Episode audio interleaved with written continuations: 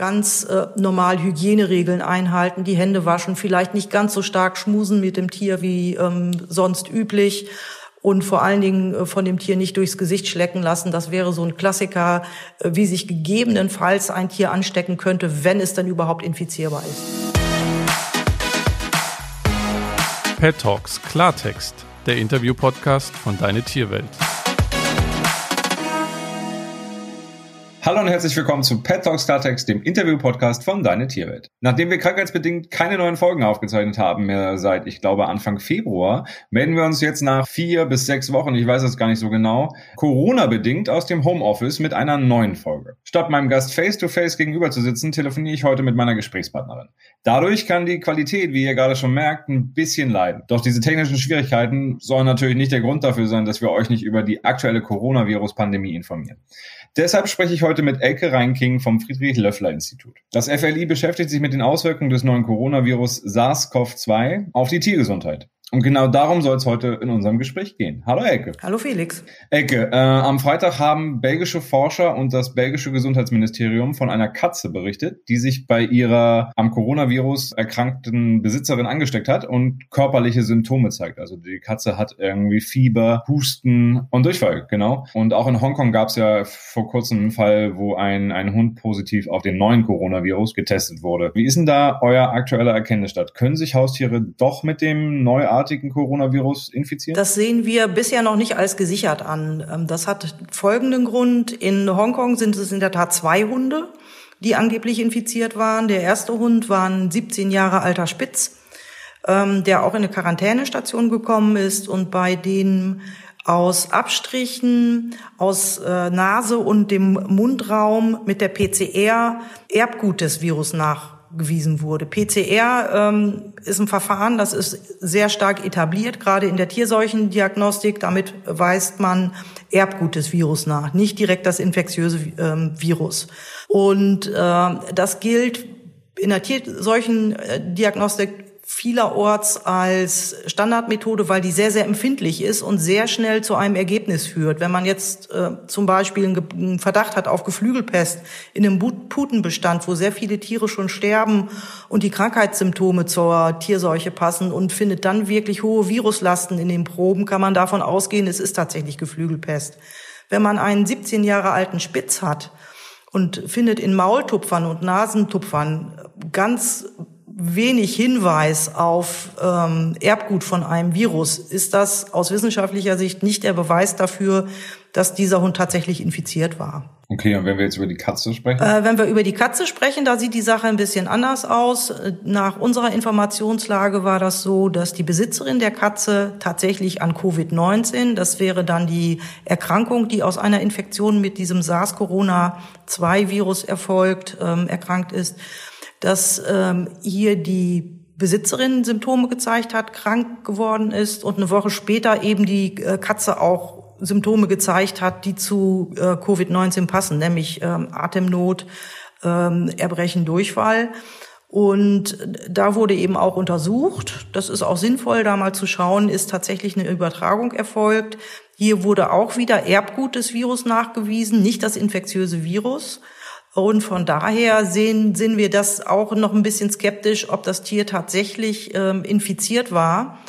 Zumal leider die Kollegen in Belgien nicht geguckt haben, ob es noch andere Krankheitsursachen gibt. Also die haben nicht nach anderen Erregern äh, gesucht, die vielleicht ähnliche Symptome machen. Also das ist dann ein bisschen schwierig, das einzuordnen. Und die Kollegen aus Belgien sagen auch selber, es ist auf alle Fälle ein Einzelfall. Ähm, und äh, sie sehen das eben auch sehr, sehr äh, vorsichtig und sagen auch, ähm, dass diese Symptome äh, zwar denen von Covid-19, also von dieser Erkrankung, ähm, ähneln oder darauf hinweisen, es aber nicht eindeutig belegt ist, dass das tatsächlich durch diese Infektion mit dem SARS-Coronavirus hervorgerufen wurde. Das heißt, die belgische Gesundheitsbehörde hat sich effektiv, hat dann, also haben dann einfach nicht ganz ehrlich kommuniziert. Weil das, was bei, was, was, was sie öffentlich kommuniziert haben, ist, die Katze hat sich bei ihrer an Covid-19 erkrankten Halterin angesteckt und leidet auch am Virus. Ja, das war dann vielleicht etwas voreilig, wenn man genau hinguckt und äh, sich die Informationen anschaut, die im Nachgang dann auch ähm, an uns übermittelt wurden ans Friedrich-Löffler-Institut, muss man sagen, das muss man mit sehr viel Vorsicht genießen, ähm, diese Nachricht. Und es ist, wie gesagt, schade, ähm, dass nicht abgeklärt wurde, kann das vielleicht was anderes gewesen sein. Und was dazu kommt, der Katze geht's mittlerweile auch wieder gut. Ne? Also die hat sich erholt. Ja. Äh, von daher Frauchen ist das ein, ein bisschen, äh, äh Frauchen glaube ich auch, ja äh, ist ein bisschen schwierig. Die wollen wohl auch noch einen Antikörpertest machen und da sind wir mal gespannt, was da ähm, rauskommt.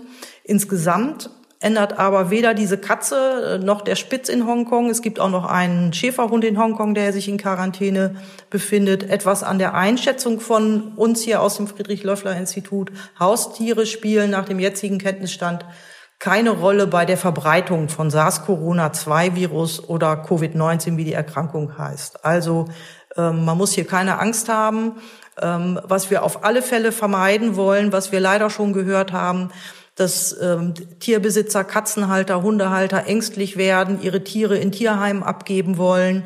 Ähm, das sollte auf gar keinen Fall passieren. Man kann ganz normal mit seinen Tieren umgehen, selbst wenn ähm, man einen Hund oder eine Katze hat und ist in einem Haushalt, der sich in Quarantäne befindet, weil jemand erkrankt ist oder eine Kontaktperson ist.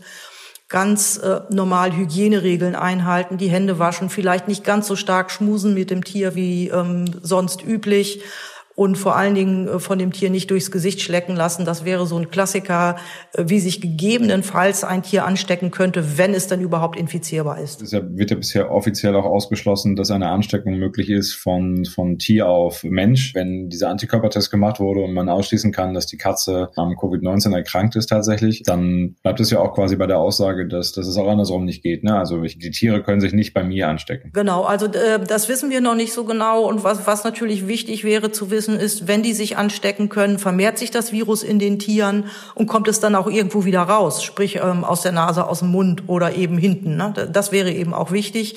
Also zum einen die Erkenntnis, sind die Tiere durch den Menschen gefährdet oder andersrum können eben die Tiere auch eine Rolle spielen ähm, bei der Übertragung des Virus. Und danach sieht es bisher nicht, nicht, überhaupt nicht aus. Und man muss sich auch anschauen, das sind jetzt drei Einzelfälle bei Haustieren. Zweimal Hund in Hongkong, einmal Katze in Belgien. Und wenn man sich anschaut, wie viele Infektionszahlen beim Menschen haben wir weltweit, das geht ja mittlerweile stark auf die Millionen zu. Und man muss ganz klar sagen, das ist eine Pandemie, dieses Covid-19. Das ist eine Mensch zu Mensch übertragene Infektionskrankheit. Das ist ähm, nicht über die Kontinente hinaus. Über die Kontinente hinaus. Ähm, was aber natürlich äh, eine andere Geschichte ist, was immer gesagt wird, das spricht dem auch nicht entgegen. Wahrscheinlich kommt dieses Virus ursprünglich aus dem Tierreich und wahrscheinlich aus Fledermäusen. Das haben bisherige äh, Untersuchungen gerade in China ähm, nachgewiesen beziehungsweise legen das nahe. Allerdings muss man auch sagen, da wurde auch wieder Erbgut verglichen und es ist eben eine sehr hohe Ähnlichkeit, eine hohe Verwandtschaft da zwischen SARS-CoV-2-Virus, was bei Menschen isoliert wurde, und ähm, was man eben bei Fledermäusen gefunden hat. Man hat jetzt noch nicht die kranke Fledermaus gefunden. Das wäre auch ein bisschen schwierig, ähm, das zu machen. Aber es ist eben eine so hohe Wahrscheinlichkeit da, dass es tatsächlich ähm, von einer bestimmten Fledermausart gekommen ist. Dann frage ich jetzt mal ganz leinhaft, weil ich äh, keine Ahnung äh, von der Materie habe.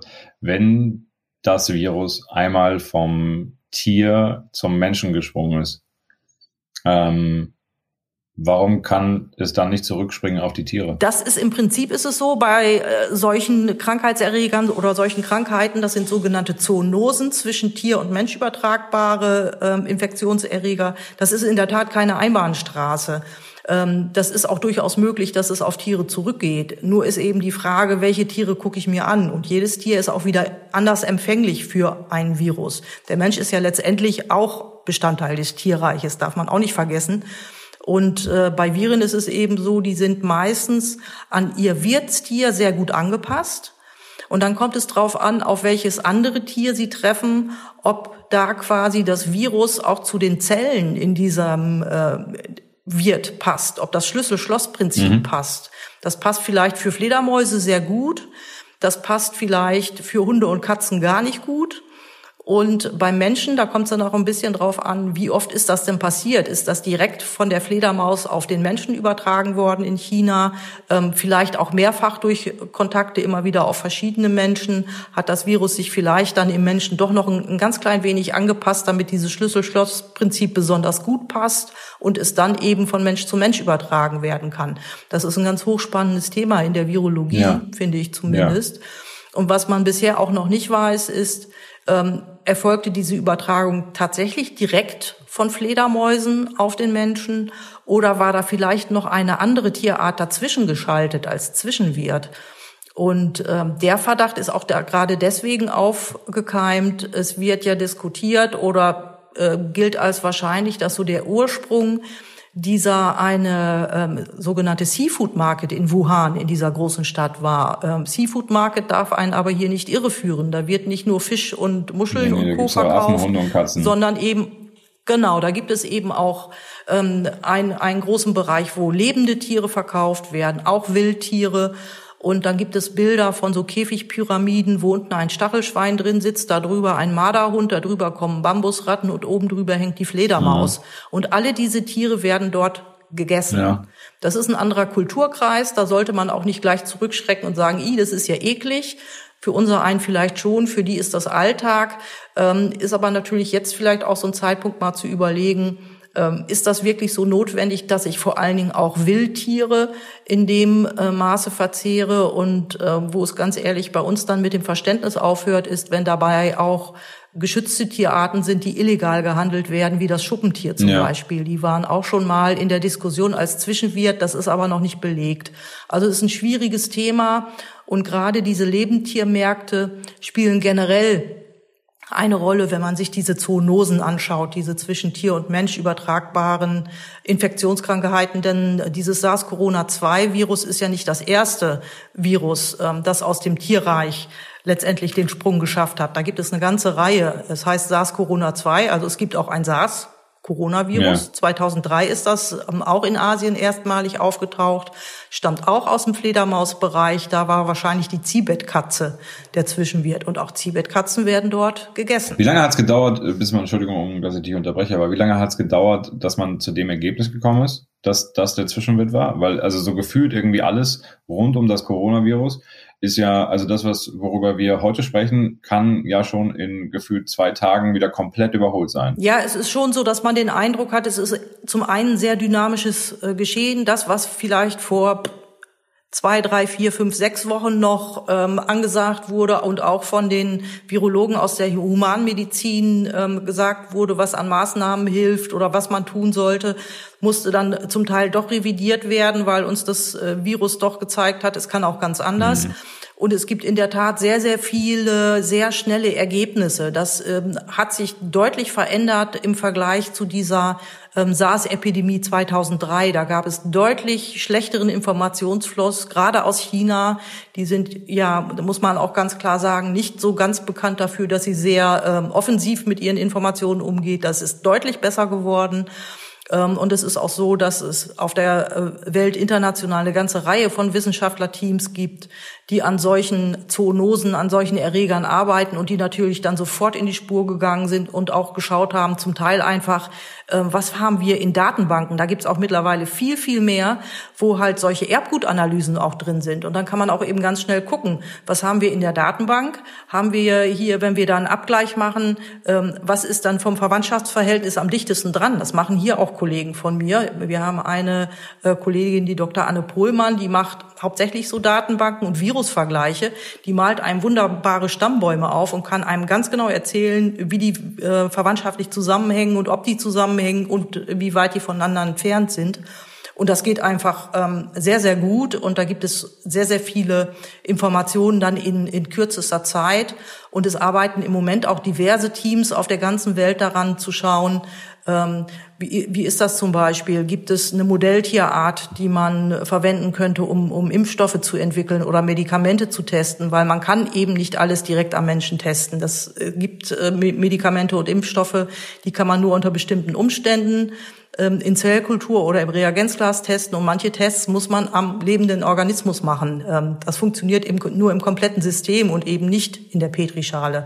Und da wird eben auch äh, geguckt, gibt es ähm, Tiere, die man dafür einsetzen könnte. Und da wird natürlich erstmal geprüft, ähm, was sind dann für andere Fragestellungen geeignete Tiere? Welche Tiere könnten vielleicht in Frage kommt aufgrund von Erfahrungen, die man vielleicht mit anderen Erregern schon gemacht hat. Und da versucht man sich vorsichtig ranzutasten. Ist auch ein ganz, ganz wichtiger Aspekt. Auf eurer Website, also auf der Website des Friedrich-Löffler-Instituts steht, dass es, jetzt lass mich nachgucken, es bisher keinen wissenschaftlich belegbaren Hinweis auf eine epidemiologisch relevante Infektion von Haustieren durch infizierte Personen gibt. Da haben wir ja schon drüber gesprochen. Ähm, wie müsste denn der Beleg aussehen, damit ihr das hundertprozentig ausschließen könnt oder hundertprozent bestätigen könnt? Also da wäre es schon wichtig, dass man tatsächlich ähm, aus Haustieren oder Nutztieren ähm, infektiöses Virus mal gewinnt. Sprich, ähm, äh, bisher ist es immer nur das Erbgutmaterial. Ja? Das ist immer nur das Erbgut. Das heißt, man müsste dann schon schauen, ob man Probenmaterial bekommt, auch zum Beispiel aus einem aus einem Rachentupfer, der ganz tief unten genommen wurde, ähm, aus dem man Virus isolieren kann. Das heißt, wenn da wenn da hohe ähm, Viruslasten drin sind, Genom Genomlasten kann man auch versuchen, ob man dort ähm, Virus daraus isolieren kann. Das ist bisher äh, nicht geglückt. Ecke, wir müssen langsam ein bisschen zum Ende unseres Gesprächs kommen. Ähm, also mal eine grundlegende Frage vielleicht. Ähm, Erzähl doch mal, was das äh, Friedrich-Löffler-Institut eigentlich genau macht. Das Friedrich-Löffler-Institut ist das Bundesforschungsinstitut für Tiergesundheit und der Schwerpunkt bei uns ist die Gesundheit und das Wohlbefinden lebensmittelliefernder Tiere von der Honigbiene bis zum Rind. Da geht es auch nicht nur um Tierseuchen, das ist ein Kerngeschäft, damit hat es vor über 100 Jahren auch mal angefangen. Es geht auch um Aspekte wie Tierernährung, Tierschutz, Tierhaltung und Nutztiergenetik. Das machen wir mit über 850 Leuten an fünf Standorten in Deutschland. Hauptstandort ist auf der Insel Riems bei Greifswald und hier arbeiten ungefähr 450 Mitarbeiterinnen und Mitarbeiter. Und jetzt zum Coronavirus, arbeiten alle daran? Oder? Es arbeiten derzeit nicht alle am Coronavirus. Ähm, da haben wir aber schon auch äh, letztendlich die, Arbeitskraft ein bisschen gebündelt. Es gibt zwei, drei Teams, die dran arbeiten, auch aus verschiedenen Fachbereichen, die wir haben, die sich äh, mit dem Thema befassen und äh, hoffen, möglichst schnell hier auch Ergebnisse zu bekommen. Wenn ich als Tierhalter mir Gedanken mache, weil ich irgendwie, keine Ahnung, in meiner Lokalzeitung oder im Fernsehen oder im Radio davon höre, dass eine, dass eine Katze positiv auf, auf das Coronavirus getestet wurde oder ein Hund. Gibt es irgendwie eine Möglichkeit, dass ich mich als besorgter Tierhalter quasi informieren kann? Es gibt außer Deine Tierwelt noch eine Reihe weiterer seriöser Quellen. Wer also wissen möchte, wie sieht's aus mit ähm, SARS-CoV-2-Virus und Haustieren oder äh, Nutztieren, kann gerne auf unsere Internetseite www.fli.de schauen. Wir haben dort Antworten auf häufig gestellte Fragen zum Thema und die aktualisieren wir auch, so es neue Erkenntnisse gibt. Also das letzte Mal haben wir gestern aktualisiert und damit man das nachverfolgen kann, ist in der aktuellen Version immer das farbig hinterlegt, was neu hinzugekommen ist oder geändert wurde. Ja, liebe Leute, ich würde sagen, das war's dann auch schon an dieser Stelle mit dieser ja, Sonderfolge aus dem Homeoffice zu Corona-Zeiten. Auch wenn es äh, drei Fälle gab, in denen sich Haustiere vermeintlich mit dem neuen Covid-19-Virus angesteckt haben, äh, müsst ihr euch keine Sorgen machen, sagt Elke Reinking vom Friedrich-Löffler-Institut. Vielen Dank fürs Gespräch, Elke. Gern geschehen, Felix. Und ich danke euch fürs Zuhören und wir hören uns ganz bald wieder und garantiert nochmal zum Thema Corona. Bis dahin, bleibt gesund.